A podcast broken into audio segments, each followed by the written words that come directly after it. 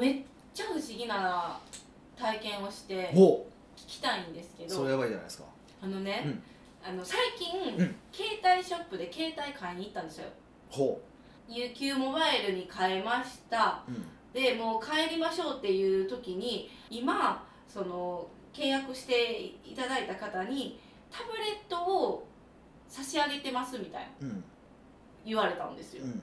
でいやそんなはずないやろってなんかまた払わなきゃいけないやろってなるじゃないですか、はい。じゃあそうじゃなくてまあ半年間契約はあるけど全部自分たち負担？なんかその会社負担で渡しますって言われたんですね。うんでもクレジットカードとかは登録するから私たちが切ってるけどキャッシュバックくれるんですよ。もう一括で3万円、うんで半年間使えます、うんでいらんかったら半年後回線引いてるから解約してくださいって、うん。で解約したらそこはその iPad パなんかタブレットはもうあなたのものですみたいな、はい。えこれ何がしたいんっていう。解約忘れを待ってるんですよ。何ですか、はえでも解約なんか忘れなくないですか？半年後に。だ半年が後じゃないですか。例えばこれが2年とかやったら分かるんですけどえなんなんやろ？意外に忘れるんですよね。ほんまですか？あと面倒くさいからわけわからんくなるとかね、え。うんそうそうそう。えぜあのお店に来てくれたら全然やりますしみたいな、うん。言ってくれてたんですけどえそういう手法？いいややもう怖くてしかもそれが iPhone のタブレットじゃなくて中国産の T パッドって言うんですよ。お T パッド。すごいね。なんかいいね。も うすごいでえで私なんかえじゃあこれなんか GPS ついてるんちゃいますみたいなもう私の位置情報がを取得したいんかなとか なんかすんごい勘ぐって結局じゃあ半年間やってみようってなったんですけどいやこれ何がしたいか分からへんって。むちゃくちゃ怖いなっていう相談。まあ基本的にはその忘れるだろうが1個ですよね、えー、解約忘れですか、うん、であと場合によってはあのそのお店じゃなくてその反則費を、えっと、本社が出してるとかもあるんですよ。うん。携帯会社じゃなくて？そうそうそうそうそのショップじゃなくて。はい、うだから別にやろうがやる前い店にとって痛くも痒くもないとかってあるじゃないですか。むしろでやってくれた方が報奨金が出るとかなんかなんかいろいろあるとは思いますけどね。えじゃあ私は何にも別に騙されてはないんですか？騙されてはないとおきっとそうだ騙されてはないと思いますよ。へえいやだからリストが抜きたいのか？とか一人でもうずっとえーもうこのこのからくりを考えてる人の気が知れんみたいな、まあ何目的まあ、基本的に解約忘れですよね。えた多分そのティーパッドは多分原価格むっちゃ安いんですよまず。あ ヒデさんに持ってきたらよかった。な持ってこんでもええけどむちゃくちゃ安いわけですよ。はい。でプラス、えっと、回線ってもともとだって別に原価かかるわけじゃないじゃないですか。開通させるのにそうそうってか考えたら実はそんなに原価かかってその半年分の通話料ってすごい安そうにたなんかすごい払ってくれてそうな感じがするけど、まあ、原価ゼロなわけですよ。ってことは原価ティーパッド代だけなんですよ。うー。んでティーパッドいくらなのかって話なんですよへえどうしようむっちゃ2万5千円ぐらいって言ってましたよ。え？えこれ大体2万5千円ぐらいはするんですけど。マーケット価格で2万5千円ってことでしょ？はい。ってことはもっと安い。ってことは原価は？何本ぐらいねんって話ですえー中国産やから5000円とか言い過ぎ、まあ、5000円とか1万円とかねおそらくそうなんですよ。しかも大量仕入れしてからもっと安くなってるはずですよね。はい。って考えたら1人のお客さんその回線の獲得単価が5000円から1万円って考えたらどう思います？安いですよね。えそんな手法なんですか？そんな手法もクソもなくてそれだけの話なん えじゃあ私が本当に半年間で解約したらなんか私の勝ちみたいな感じですよね。うんそうですね。そうですね。もう絶対解約してあるやん、のー吉野家行って牛丼しか食べずに帰るパターンの人ですよねつまり。牛丼しか。こう原価率を上げて帰るっていう。サイドメニュー頼むと原価率が下がるから。ああそうなんです、ね、牛丼だけ食うねんって言ってた人がいてましたね昔。それと発想同じ。そうそうそう。ええあじゃあそうなんですね。いやほんちょっと不思議すぎてはい。もうこれは聞こうと思ってました。何がしたいんやろうみたいな。でもそうやって考えて大したことなかった。大した話じゃなかったでしょ？うん。いやだからもう解約忘れせんかったらこっちのもんやってんなみたいな。そうそうそう。それは結構解約忘れするしまあ便利やから使おうっていう人もいてるでしょうし。あそうそうそう。まあそれがだから例えば例えばじゃあ10%だとするじゃないですか。配った。そう10人に1人でも多分ペイしますよね簡単にへえ、そうなんですね。だって多分そそこでも支払い始めた人はおそらくうーんどうやどれぐらいかな。どれぐらいかな。多分もっと半年とか続けるわけじゃないですか。きっと。うんうんうんうんうん。しかもねそれ一括で先に払いますがポイントなんですよ。へえなんでかというとえっと一括で払わずにえっと、例えば半年間例えばその分割して、えっと、さ3万円って言ってたっけ？3万円を6か月で月5000円ずつ払いますねってやったとするじゃないですか。はい。そうすると、えっと、あ5000円が終わったって通常見たら分かるじゃないですか。カあー。ド明細見たら分かるじゃないですか、はい。でもボンって3万円支払わ支払ってます。で携帯料金はそれと合算されて払ってるわけでしょ？ですかね。もうそこまでだ多分多分きっとそうなんですよ、はい。ってことはずっと変わらないんですよはあ。だから、はいはいはい。変わったり増えたりとか減ったりとかしたらあれ？ってなるけど減りもせえへんから。へえ。やっぱなんかちょっとなんかからくりあるじゃないですか。こうやめさせないようななんかそれはそれはそうですよ。それはそうですビジネスですちゃんと考えてますよ。そんなもんヒデさんがその携帯ショップに行ったとしたら、うん。ヒデさんもタブレットもらえますか？あのティーパッドとか中国産とかちょっとさておいて、うん。そういう手法を言われたら買えますか？あもらえますか？いやもらわないですね。面倒くさいから。解約面倒くさいからいらないですっていう。はあなんか差が出た。いやいやいや面倒くさいだけは別にもらうのもらったらええやん別に。いやー。もこれ以上タブレット増えてもしゃあないし。まあありますそもねうんそうそうそうそうそうそう。しかもそれってそのかえ普通携帯変えた人だけが対象やって、はいは1個ですってうん言ったんですけど、まああの母とかあそんなん分からんから絶対代理が私でやるじゃないですか、うん。ってなるとあのちなみに娘さんもいいですよって言われて 2台もらったんですよ。それは2人二人間違えてくれたらね、そう。うね。タブレットでデュアルシムやってはい。2回線も、は1台に2回線も契約されてるんですよ。ん、へえおしゃれ。忘れ漏れ？え何解約漏れをめっちゃさらに裏回ってそうそうそうそう。させてるんやなって。まあまあ今のでちょっと安心しました。やっぱ中国産やしやっぱ GPS とかついとかなとかなんか結構思ったんですよ。この時代に中国産やからとかいうその発想がちょっとね ちょっとやばいですね。もうちょっと前なんか20年15年ぐらい前のユニクロの話ですね、まあ中国産が悪いとかもうそんなことは思ってない。そうなんですね、うん、今中国産の方が物良かったりしますからね実際。あそうなんですうん、か国産のものより全然いいのもいっぱいありますからね。だから中国産だからってのはちょっと違う気はしますけどね。うん。はしかもやっぱりそう携帯屋さん行った時に、うん。やっぱ iPhone ってむっちゃ高いんやなって思ったんですよ。高い高いです高いです。iPhone って大体もう10万円台じゃないですか何を買っても、はいはい。あの最新のやつってはい。10万円超えるし、はい。今携帯ショップってあの乗り換えたら機種代1円とかあるんですよ。ありますね iPhone は適用されへんそうですね。強いですよね。これが iPhone のブランド力ですか、まあそういうことになりますよね。なんで iPhone はそこになんていうか乗っからないんですか？iPhone が乗っかってないんですか？それは携帯会社がそうしてるんですか？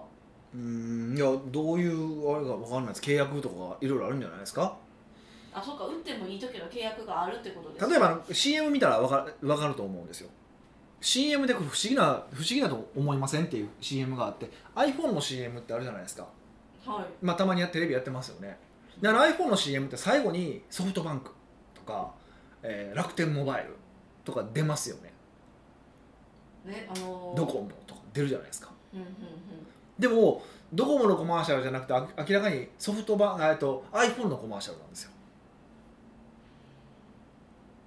iPhone 推しってことですか？そうそう。で iPhone だけを押してるんですよ。で同じ CM を多分後ろのそのドコモとかソフトバンクとか名前だけ変わってるのも結構あるんです。多分ね僕のちょっと見間違いじゃなければ。へえって考えたらおそらくなんですよ。おそらくあれは iPhone と契約したかったらこんだけは iPhone の CM を打てよっていう契約になってるはずなんですよ。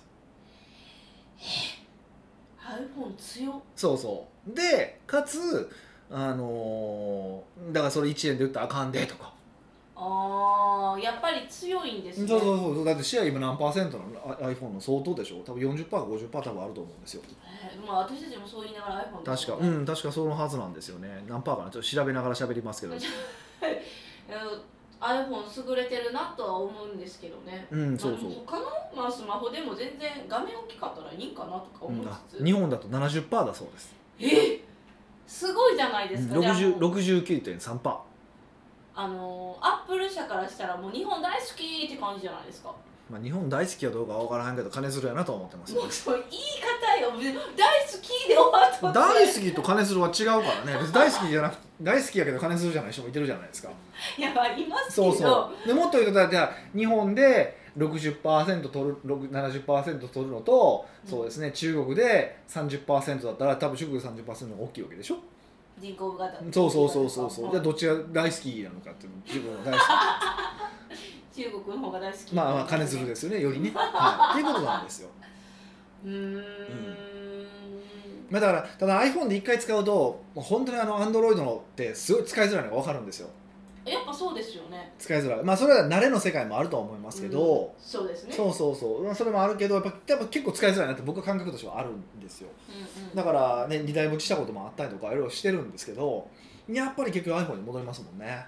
へえヒデさんが iPhone じゃないとかなんかもう違和感がありすぎて分からへん。うん。まあね。やし、うん。まああとこうねいろんなそのアプリとかも入れてしまってるからだんだんだんだんもう iPhone が抜けれなくなってるじゃないですか。そう。であの今更ながらですけどやっぱりエアドロはすごいって思うんですよ。あこれ iPhone だけですよね。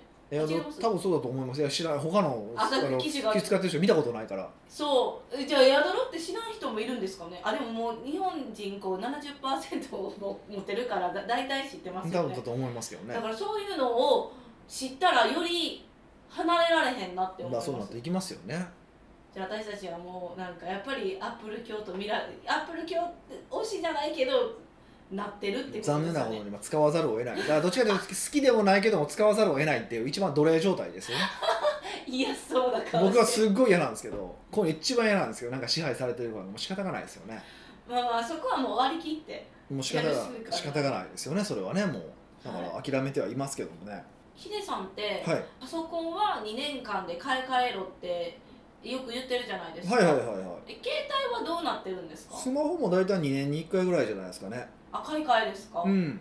パソコンは分かりますよ。だって仕事してるしはい。重くなったりとかはい。ですよね、はでパンって切れる時もある、はい。スマホはそこまでそんななんていうかあんまりヒデさんスマホでも仕事しないじゃないですか。い全くしないです。真ん中かんでますね。え変える必要あるって今思ったんですけど。いやでもやっぱり新しいアプリ使ったりとかするしあと新しい機能とかやっぱ新しい機種しかなかったりとかするし。はい。あ例えばあの今あのあれ顔認証マスクで解除されるのしてます？へえ知らないです。が iPhone12 以上なんですよ。あセーフじゃないですか？そうそう僕はいけるんですけど、はい。順序13しか無理なんですよ。あじゃあもう11の人はあ11なんかあるんですか？そうそうそう。10かな、うん。の人は変えざそれをしたかったら変えろよってこそうとですか？そうそうそうなんですそうなんですよ。ムカつきますね。10もやってやりやって。い 思うもういやでもまあそういうもんやんか。それはそれはね。うーんだからそういう意味でもうまあ一応最新のものは見ておきたいとかっていうのもあるし。使わなさそうやあでも多分その時その時のだからなんていうかなまあ目玉となるうものが機能とかがあってそれが使いたいなと思ったら特に行きます。だ例えば12の時って、えっと1個カメラがすごい機能が良くなったっていうのが、まあ、インスタやってたやってるから、まあ、そのはい。カメラの機能の部分が1点。でもう1点が、えっと 5G だったんですよへえそうそれもあったんで変えたってなんです。だから13にしてからまだ変えてないでしょ。はい。そうそうそう。そういうのがあるんですよ。僕動画そんな撮らないんで。あの 5G って今電波あるんですか？一応なんかあるらしいんですけどね。全然なんか何もないですよね。ええヒデさん東京じゃないですか、はいはい。でそのはい。携帯 5GOK じゃないですか、はい。え 5G になってるんですか？なって 5G で出てますけどね。でもそれをなんかその良さを実感したことは全くないですよね。あ動画とかダウンロードしないからわからないってことですよね。5G の良さってその高速ってことですよね。そうそうそう。でもその2秒で映画がダウンロードできるからその感覚ほんまかいなって感じですけど、まあ、そもそもそんな見えひんしね余計ですよそうですしそんななんか携帯にダウンロードしやんしみたいな感じそうでね。そうそうそう。うーん。テストはしたこととかはねありますけどその程度なんで。でまだですよねだからね。また 5G の世界はなんだかんだすごいなんか夢みたいな世界が来るみたいな感じで言われてましたけどやっぱり整備が追いつ追いてないって感じですか？どうなんでしょうね。わかんない僕もそこまで知らないです。けど、まあ、でもあのそもそも 5G ってこう電波が届く範囲が狭いんですよ。だから基地局をたくさん作らないといけないのでだから結構都会とかはすぐできてるけどやっぱ田舎はなかなか難しいとかもあるみたいですしね。えそうですよねそう。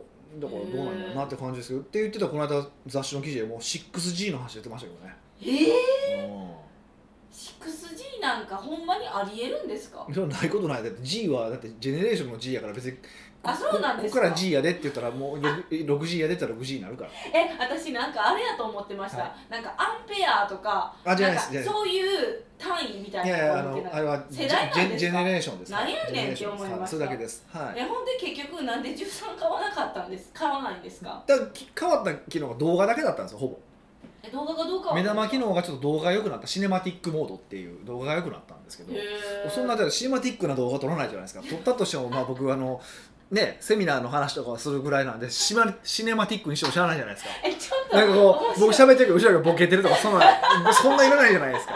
シネマティックそう、まあ、今後ちょっとそのシネマティックは使ってもいいかもしれませんけど今のところいらないので。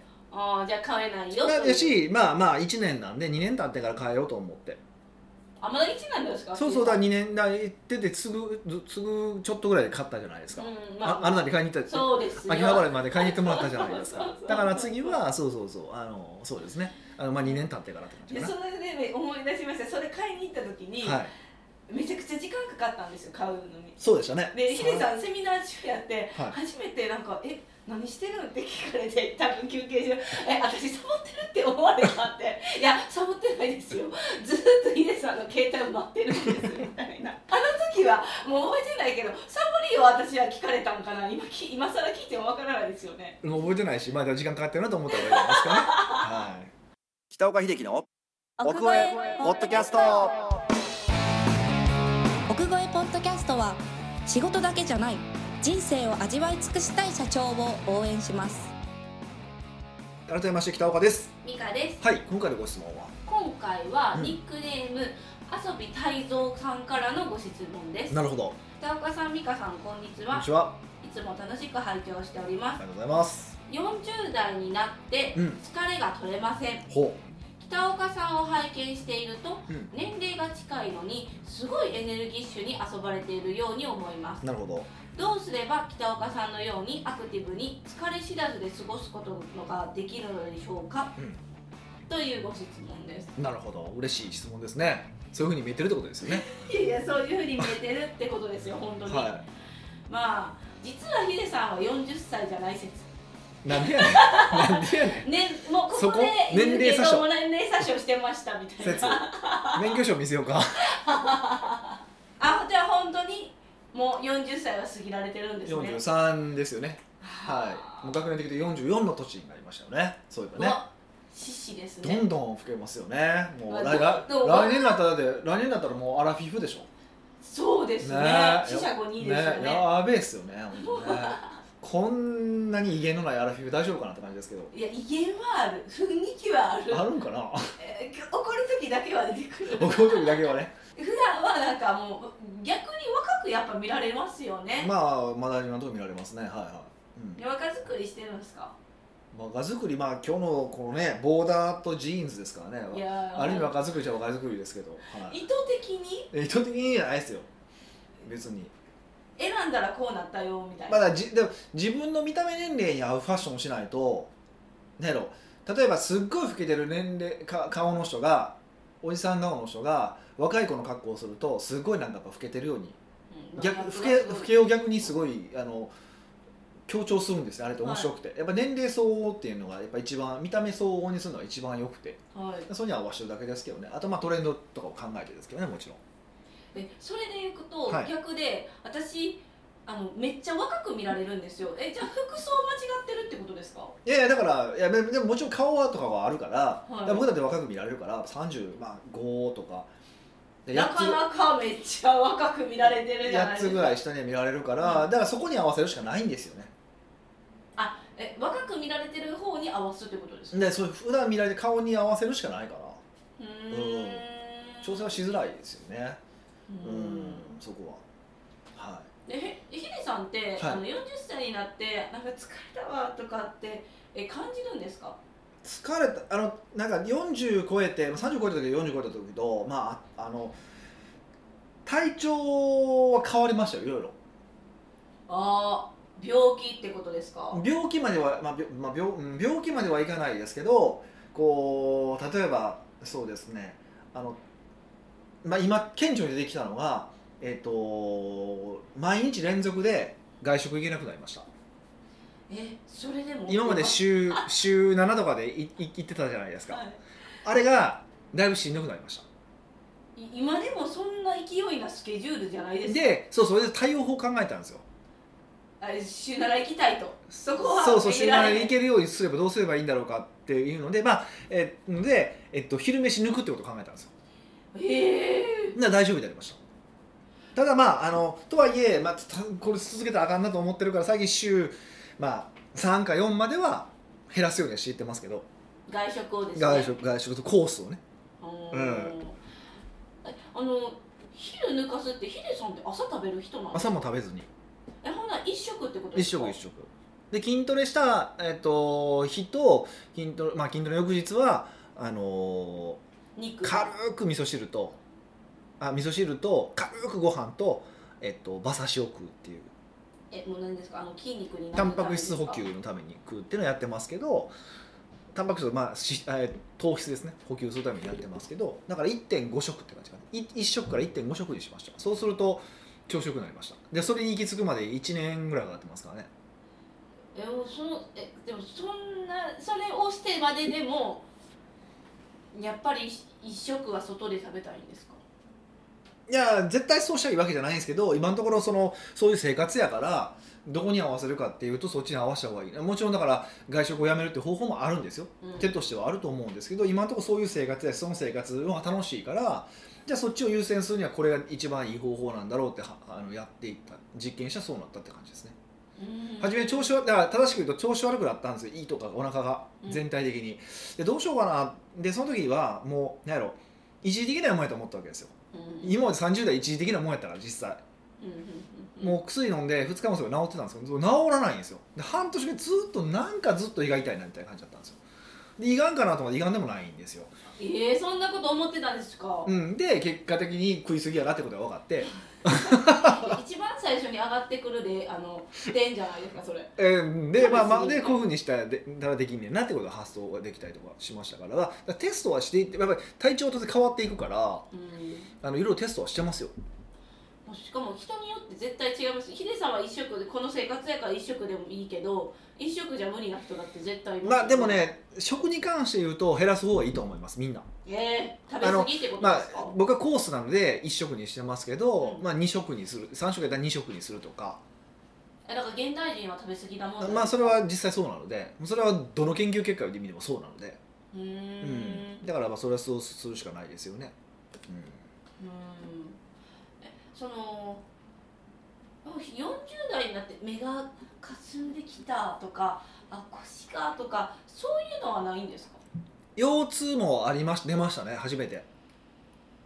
それえでも最近聞かなくないですか？ヒデさん。直しうん直しました。直しましたもえどんなそんなえそんなん治るんですかんもうありとあらゆること直していきますからね僕はえどうやって治したんですかあ腰痛は、えっと、シンプルに、えっと、僕の場合はですねこれはみんなに当てはまるとは言わないんですけど僕の場合だと、えっと、内転筋を、えーちょっと強く鍛えるようになりました。え筋トレで解決したんですね。とまあまあインナーのトレーニングを増やしてますけど、はい。インナーのト正しく言ったらインナーのトレーニングを増やしたことと内転筋を鍛えたってことが正しいかな。えなんかあのピップエレビエエレキバンみたいなのあるとか。じゃないねそれだってそれだ薬飲むとかじゃないんですそれはねその場限りじゃない。どうやってその本質的な改善をするかって考えた時に、その筋全体の筋力をは見た時にどこが一番弱いかっていうのが、まあ、正しく言うとその内転筋えっと太ももの内側と太ももの後ろ側が弱いって分かったので、そこをちょっと鍛えるようにししてあの他の筋肉とバランスを取りました。そんなら治りました、まあ、あとちょっと晩にストレッチするとかはやってますけど、はなんかすごい人間ですね。なんて言うんですか？人間の可能性を感じるといい、うか。なんだそら。えでみんな腰痛いですとかどんなどこういう感じになりたいとかなっても、はやっぱりそういう地道なことが続かないし、はい。続けれないんですよいね、はいは続けたらやっぱできるんだっていう人間の素晴らしさを感じた。でもだからどこにフォーカスするか考えないとダメですよ。だからだか腰痛いから毎日ストレッチすればいいやではストレッチしたところで別に腰が治るわけじゃないから。やっぱ人によって違うわけだから原因が。えーヒデさんはそのなんか内転筋鍛えたけどそう人によってはもっと違うところの問題もああるかもしれへんから。そそうそうそう。それはもうしゃあない。それは自分で見つけていくしかないですよね。まあまあまあうん。そうですよね、はえそのなんていうか治すのもやっぱヒデさんは健康でありたいんですか？い健康は別に興味ないです。だってえー足別こんなに健康オタクみたいなだか？らそうそうそうみんなそれれ言うんですけど別にそんなことないんですよ。だから僕がはその死ぬ時まで調子よく楽しく生きたいだけなんですよ。だから別に明日死んでも別にいいんですよ。でもその明日のその死ぬ直前まで調子よく生きたいんですよ。おー。もっと言ったら別に体なんか僕全部がんでもいいんですよ。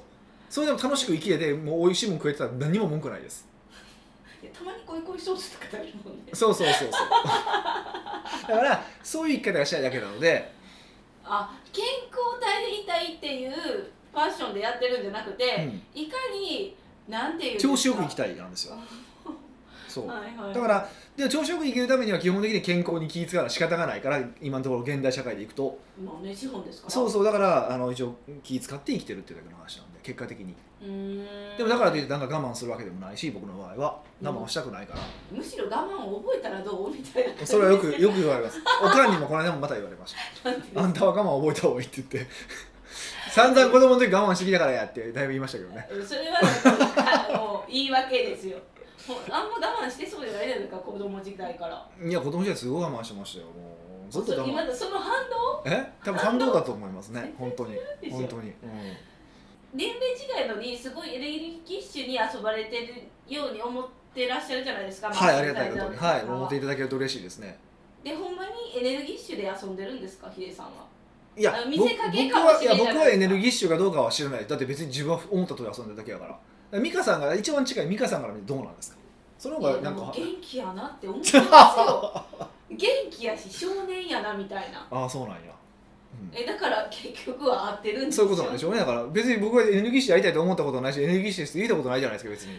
まあまあまあうん。まあ、だそうですね元気あるとよく言われます。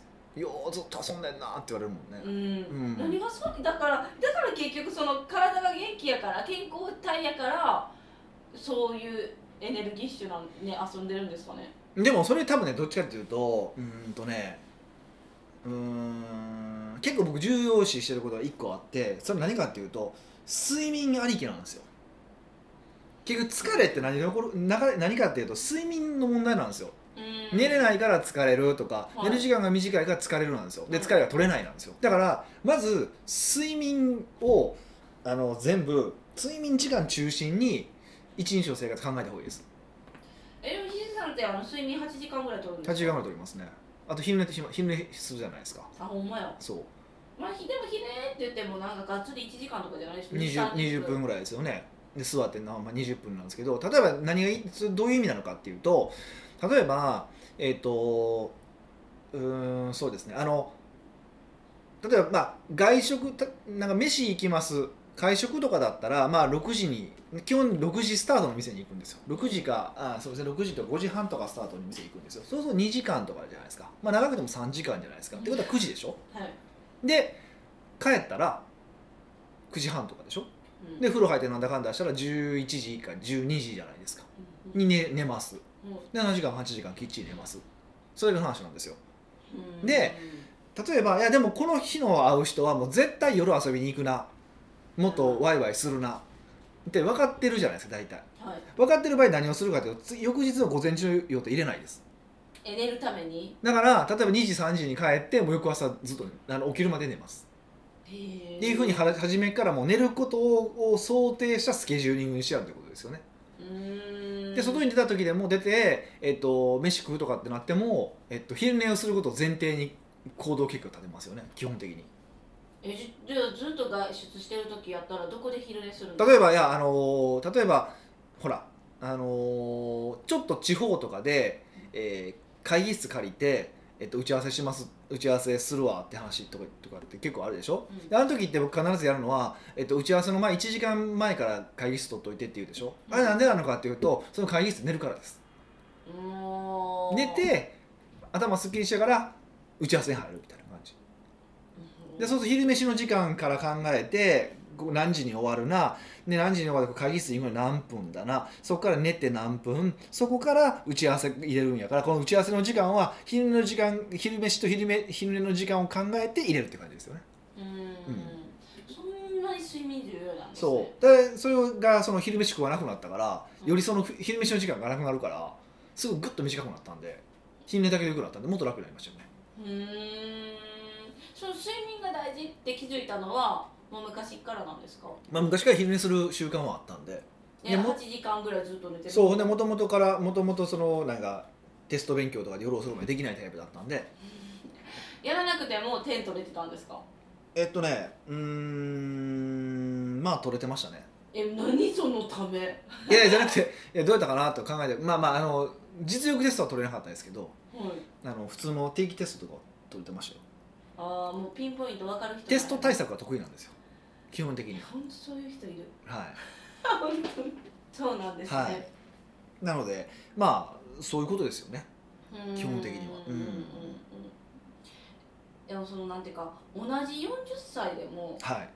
えめっちゃ老けてる。えあなたもう50歳ですかっていう人もいれば皆さんみたいにえ35歳っていう人のその差は何なんですか？まあでも環境もありますよね。だって僕らの周り40歳ってまああのクライアントさんも含めて。大体40歳ですよね、でも若いでしょ？うんみんな。はい、でも世間の例えばちょっと新場所がいた40歳がもうハゲ散らかしてるじゃないですか。竹散らかしてる。腹は出てるし汚い格好も汚いしとかじゃないですか。だからやっぱどこのコミュニティにいてるかっていうのはすごい大事だと思いますよ。うーん。うん。それは、まあ、経営者のコミュニティいやサラリーマンか経営者かってなるともう全然あの自由の幅も利くじゃないですか、はいはいはそっからまたいいコミュニティとかがあるんですいまあ経営者とかでもだってなんやろちゃんと上場してますみたいな会社の人とかでしかも固めの企業の40歳45歳で見たらすごいしっかりしてるなこの人と思うもんね。俺みたいにチャラチャラしてないもんね。本当。まあまあチャラチャラチャラチャラしてると自分でも思ようってるんですように見えてるやろなと思ってます。別に自分はチャラチャラしてると思ってないけどいや金髪の人が余裕がですよ。まあそうですよね。だからそういうことですよ本当。いやそういうことです。だからどういう場所にいるかっていうのも大事だなと思います。だからエネルギッシュそこエネルギッシュに遊ぶグループにいたらエネルギッシュでないと生きていかれへんから何とかしてエネルギッシュにしようと思って、えっと寝る時間も確保するし、うあのーねこう他でも気使うと思うんですよ。んうんうん。そうそう。だからそれは分かんないですよね。あ例えばあと持って生まれたエネルギーはあると思いますあです。いやまあ貧血持ちとかなんか体弱い子もおるし僕例えばあの、ま、夜な夜なそれこそ西麻布とかでもうずっと飲んでる人いてるんですよ。もう朝の3時4時まで。で僕の友達はすごい行ってて同じ年同じ1個下かな1個下なんですけど、はい。もう毎回ご飯行ったら2時間行きましょう3時間行きましょう4時間行きましょうみたいな感じなんですよ。で僕はもう大体、えっと、2時間途中で帰るんですよ毎回あもうおお決まり。さっさと帰るんですよ。だからもうそういう人だと思われてるから全然いいんですけど、はい。そうそう。でもこの人元気やなと思いますよね。それはどうどういう意味で書いてるんですよ？もうもうおもんないわで書いてるんか？あもう俺寝なやばいわか？もういいわみたいな。そんなずっとおって思わないでしょ別に。ええだでででいや同じもう行った大体なんかおきお決まりのメンバーなんです、ね、ご飯行ってその後カラオケ行ってなんかなんかわわ騒ぎ始めてで一気飲みが始まってそのぐらいから帰るってことですよね。いいコールとか言う言いそうなのにね。飲めへんくせにねすごいいいコールはするんですよね。まあそれはいいんですけどね。じゃああのどうすれば北岡さんのようにアクティブに疲れ疲れ知らずで過ごすことができるのかっていうアドバイスまは、あ疲れないは無理だと思うんでまずは睡眠から確保するってことです。であとはは、えっと、運動食事って基本的なことをちょっとずつでいいから改善していくってことしかないですよねえ本当にそんなことを改善してからなるのか？な絶対なる絶対なります。ある程度はね。うーん。もちろんでもそれでもやっぱ僕も若い時と比べたらいいろいろ無理聞かなくなってることもあるし。あるけどまあまあとはいえ元気やなっていう感じですよね。まあまあめちゃくちゃ元気なんで、あだからそういうグループに属するのもいいですね。そうそうそう。寝ろ。運動しろ。で属してあこういう生活してるんだっていうのをこう解像度高く感じてもらうってことじゃないですかね、はい奥越ポッドキャストではビジネスの質問から個人的な質問まで幅広い質問をお待ちしております。